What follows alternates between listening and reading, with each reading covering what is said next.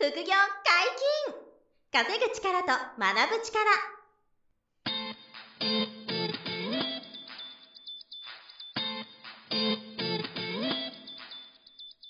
この番組は稼げるようになりたいを叶える副業アカデミーの提供でお送りいたします。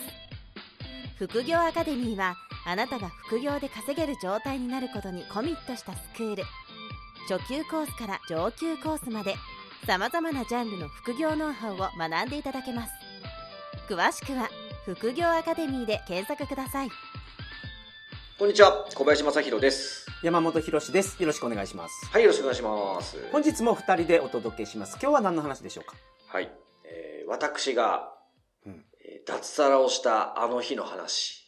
おー、なるほど。これをですね、えーちょっと脱サラっていう言葉は久しく使ってなかったんですけど、はい。あの、最近ちょっとその、月1ぐらいのペースで、脱サラするための、その、注意点とかノウハウをお伝えするセミナーをやってみたら、なるほどあ。の、とてもご好評で、はい。あ、脱サラをしたい方多いんだなと、うん。改めて思ったわけなんですよ。うん。うん。はい。なので、えーちょっと僕が、あの、脱サラした時の、会社員の時の話を、はい今日はちょっとさせていただきたくて。なるほど。その時にやっぱりその、脱サラする時には、これやっといた方がいいよってことあると思うんですよ。そうなんです。それも、あの、詳しくお伝えいただければ皆さんの参考になると思います。今日はちょっとその話をしていきたいと思います。はい。はい。で、えっ、と、私がですね、えー会社員を務めて9年ぐらい経ってて、えーはい当時、あの、工作機械の、うんまマシーンですね。マシーンを海外に輸出するえー営業の仕事をしていまして、はい。で、その会社に勤めて、え5年が経った頃にですね、はい。えっ、と、上司の課長さんから呼ばれて、はい。えー小林くん、まあ今私がいる事業部が A, A 事業部だとしますよね。はい。その A 事業部で A という商品を売ってますと。うん。で、小林くん、B 事業部のうん。B という商品を取り扱う営業マンに、要は転籍してくれと。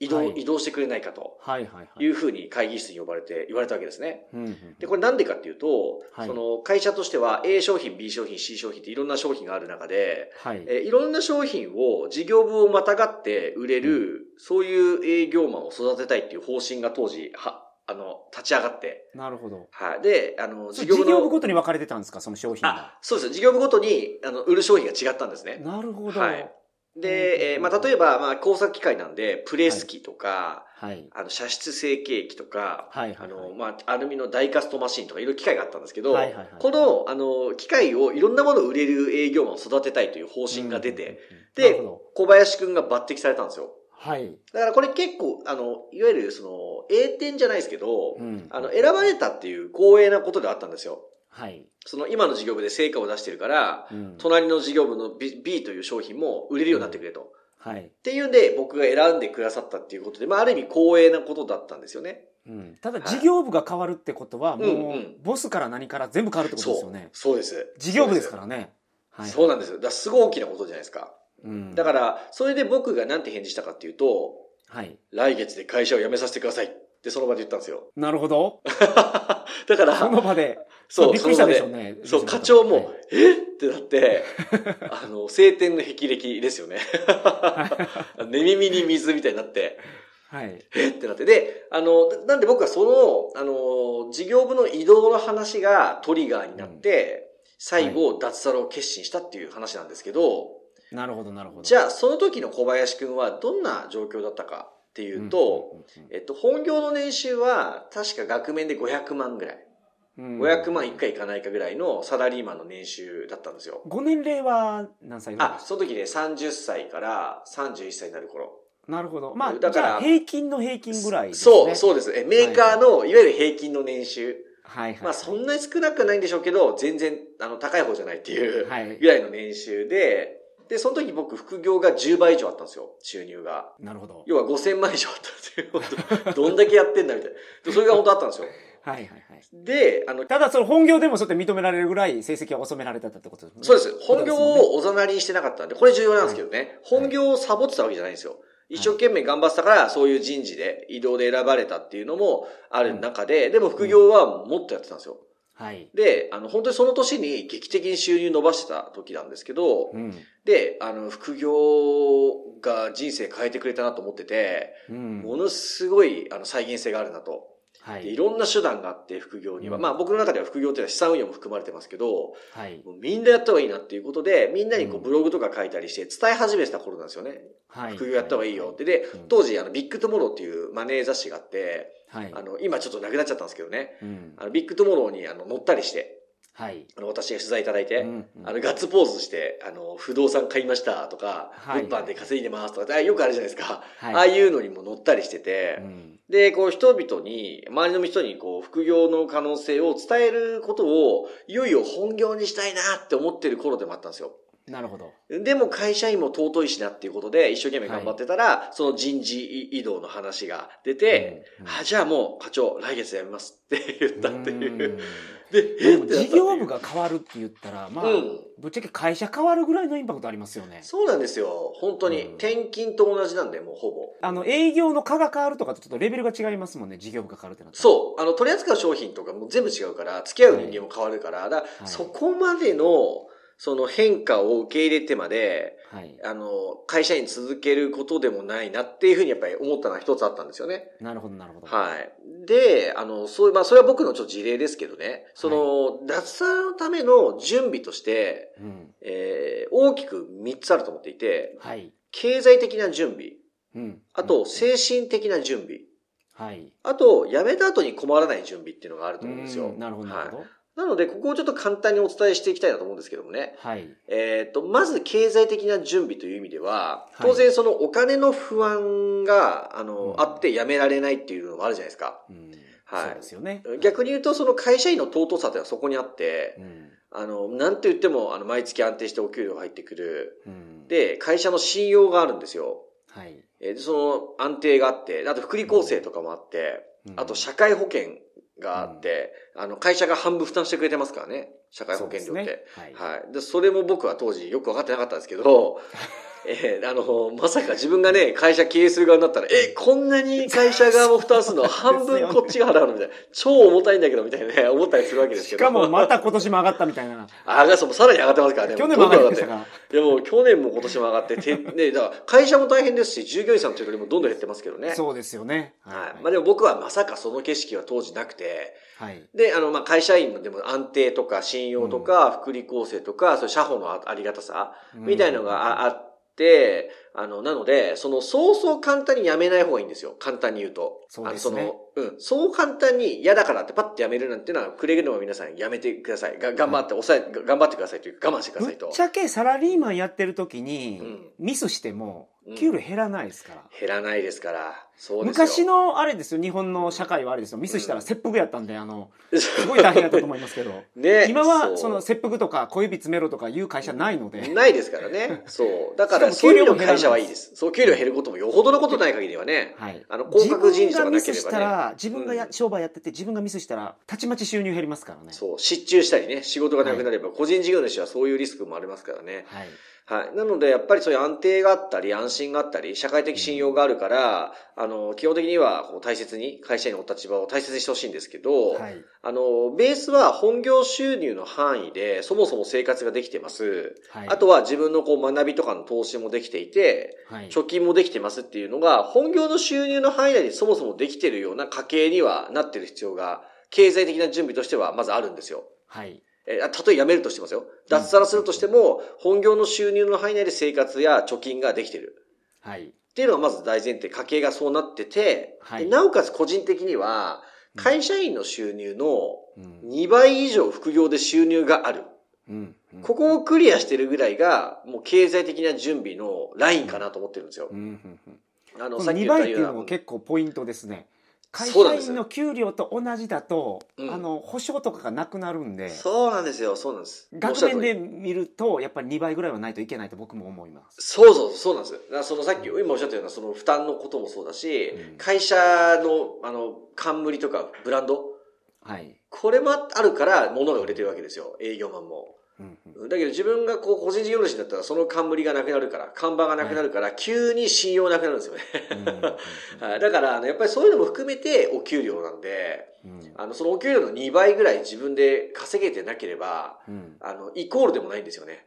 はい。うんだからその、一応僕としては会社員の収入の2倍以上、うん稼げてる目処が立って初めて経済的な準備が整ってるのかな。それが最低ラインかなって思ってると。なるほど。うん、この辺をまず皆さん、あの、基準としておいてほしいなっていうのが一つです。はい。はい。で、精神的な準備として一つ、あの、思うのは、はい。あの、会社が嫌だから、もうただただ嫌だから辞めるっていう、もうこれが100%になってると危険だっていうのもあるんですよ。はいはいはいはい。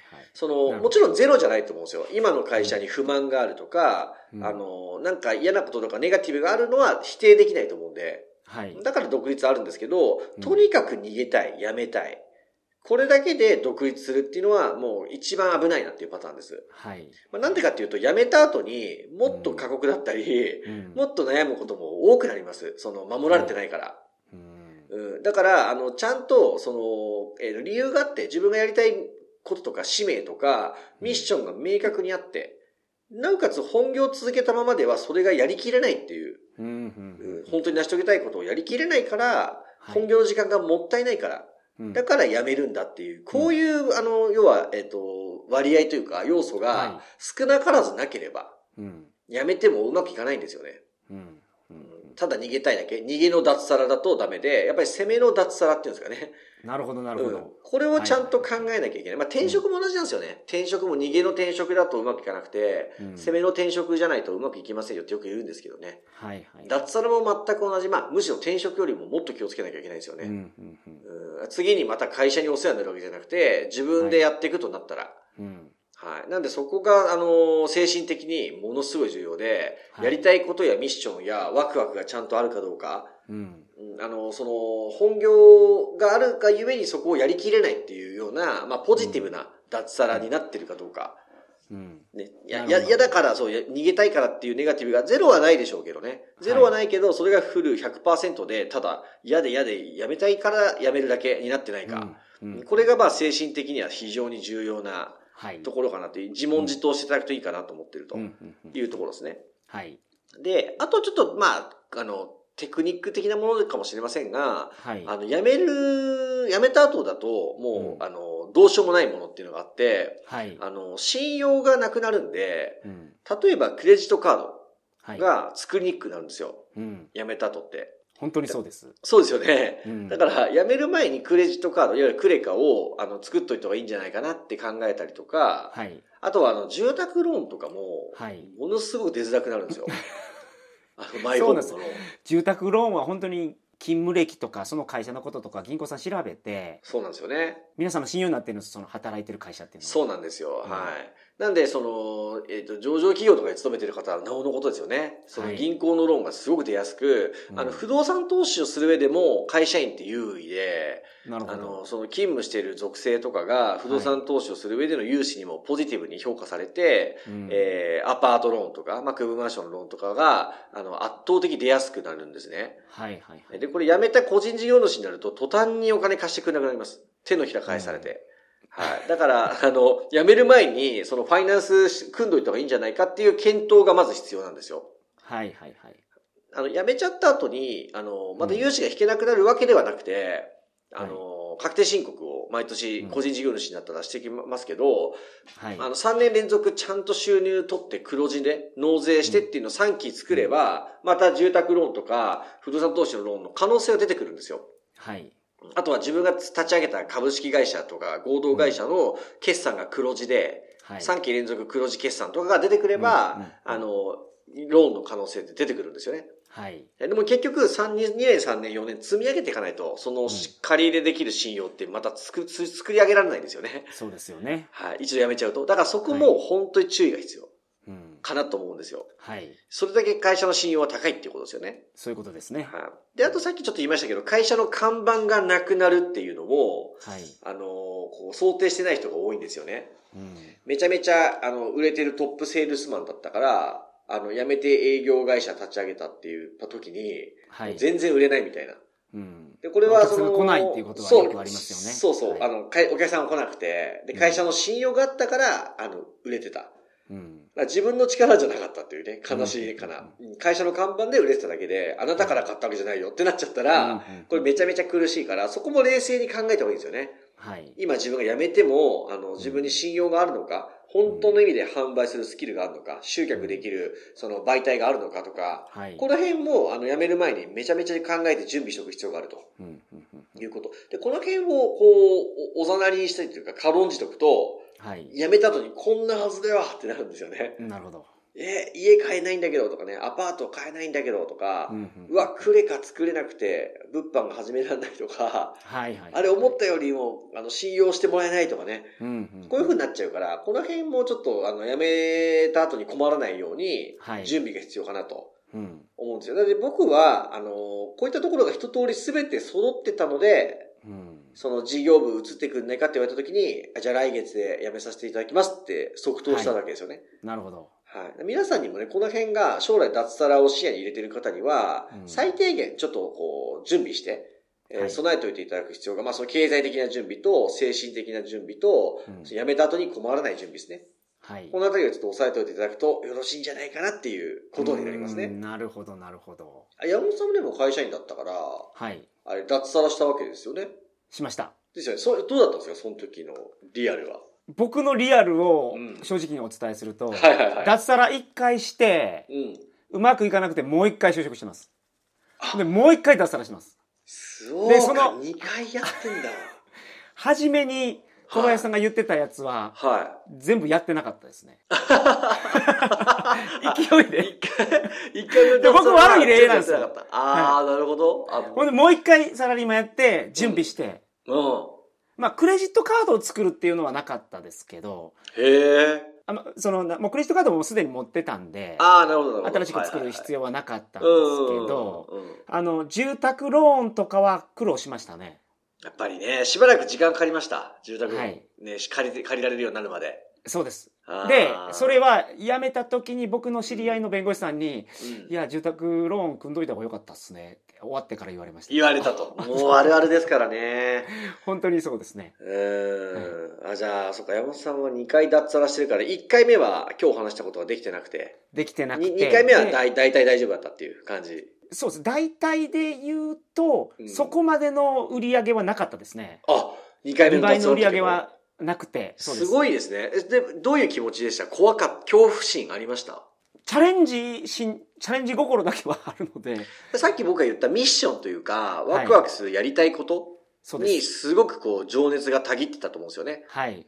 うんだから、その多少お金面の、あの、なんていうんですか、もう盤石ってわけじゃなかったけど、全然怖がらずにスタートできたみたいな感じですかね。そうです。で、そこでちゃんと、あの、お客さんが、あの、どんどんどんと見つかったので、うまくいきましたけど、うん。そこでまたお客さんが見つからなかったら、うん。あの、二度あることは、みたいな。もう一回就職もう一する回就職するかみたいな。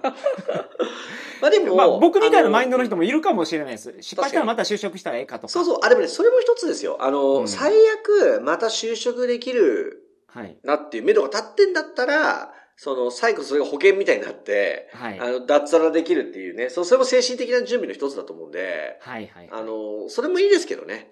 うん。ただ最初からそこの逃げを用意した上で、こう、安易にやめちゃうと、頑張りきれないから、はい。まあ、。それなりに覚悟決めてやるっていうのはね、どの道脱サラする場合は、うん、気をつけた方がいいのはありますけど、はい。まあでももう一回就職するとか、確かにまあ生活保護もありますしね、うん。あの、なんていうんですか、こう、だ致命傷になることってないかもしれませんけどね、はい。日本においては。ううん。ん、だから副業っていうのはすごいその守られながら準備ができる、そうなんですよ。あのスキームって言っていいんですか？まあいやいや、やり方そうですよ。なんですよ。そうそうそう。うん。はい、だから僕、副業から始めるのがいいと思ってるんですよ。まさにそうですね。で僕の場合は会社に黙って、うん。えー、と副業をやってまあ皆さんそうだったと思いますけどは今はねこの副業の会社が推奨する流れになってきてるから、うん。ね。さらにやりやすくなってますけどいやいや、そうです、そうです。うんはいで、まあ、その形をやりながらあの自分でその確定申告やって税務申告やってみたいなことを、うんまあ、皆さん何年かやる時期があるじゃないですか。そうですね。はい。はいありますね。最初の時にやりますから、はい自分で。大体そのあ会社で決算こうやってやるんだとかうん。自分であの青い青色申告やるときはこうやってやるんだっていうのを学びながらそうですね。少しずつやっていってまあ、準備ができたらどっかのタイミングでうん。脱サラってことになると思うんですけどうん。今日やっぱ小林さんが言われたところまでちゃんと抑えれてたらうん。安心して、うんあの独立脱サラできるんじゃないかなっていうのは本当に思います僕が一回失敗してるんで そうですね。説得力ありますね。そういう意味では。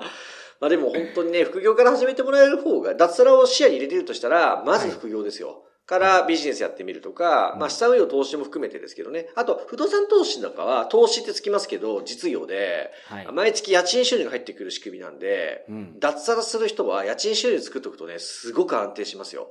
はいはい。最悪家賃収入だけでご飯ギリギリ食べるな、ぐらいのキャッシュフローを作っちゃえば、それ以外に新たにビジネスやる上でも、はい。あの、すごくやめやすいじゃないですか。うんうん、はい。だからそういう意味では不動産投資も視野に入れられる人はね、あはいの脱サラできる率も上がると思いますし、うんうんじゃあ不動産すぐ買えるのかどうか、買えないんだったら今どういう属性を作ればいいか、自己資金増やせばいいかっていうんで、目の前の副業頑張るとか、はい。いうふうにこう考えていけば、あのうん皆さんにどんどんいろんな選択肢がこう増えていくと思いますから、はい。まあ脱サラしたい人もしたくないなっていう人もね、含めうんて副業から始めていただくのがもうまずは一番いいんじゃないかなという結論にはなりますよね。はい。そ間違いないです。あの、守られながら自分の独立する道を探せるそう、素晴らい。しいいい方向。そうなんですよ。いい方法です。そうなんです。はい。なので、まあ、まず第一歩踏み出したい方はね、まあ、いつも言ってますけど、副業アカデミーの、あの、無料セミナーは、ぜひ、あの、チェックいただきたいなと。うん。はいはい。えー思いますし、あの、無料個別面談も、あの、毎月すごくたくさんの方に、あの、申し込みいただいてますけど、はい。皆さんそれぞれに合った副業のアドバイスを、あの、アドバイザーがさせていただくので、はい。えーセミナー受けていただくのでも、個別面談受け付けて、あ、お申し込みいただくのでも、両方、セミナーと個別面談どっちも使われる方もたくさんいるので、はい。ぜひ、あの、無料なんでね、どっちも。はいあの、副業アカデミーをフル活用していただき、まあ、将来ね、脱サラしたい方は、あの、そこに結びつけていただければなと思いますんで。だからその個別相談で脱サラのことを相談してもいいんですよね。もちろんもちろんもちろん。あの、はいはいそういうふうに、こう、脱サラできるための術を教えてるので、経済的にそのレベルまで行くノウハウはありますから、うんうんうんぜひその辺もご相談いただければなと思いますね。はい。はい。皆さんよろしくお願いいたします。はい本日もお疲れ様でした。はい。副業解禁稼ぐ力と学ぶ力、そろそろお別れのお時間です。お相手は小林正宏と、山本博史でした。さよなら。さよなら。この番組では皆様からのご質問を大募集しております副業に関する疑問質問など副業アカデミーウェブサイトポッドキャストページ内のメールフォームよりお送りくださいませ